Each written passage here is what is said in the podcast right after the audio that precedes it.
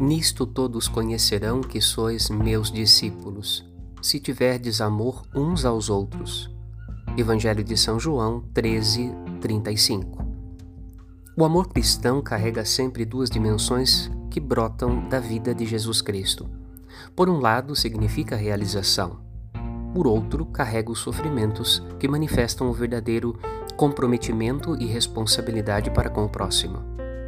Há ainda aqueles que, por expressão de amor cristão, doam toda a sua vida na igreja e pela igreja. Na liturgia deste domingo, vemos este exemplo em São Paulo e em São João. Quando Jesus voltar, veremos o triunfo definitivo do amor. Meditemos. Padre Rodolfo.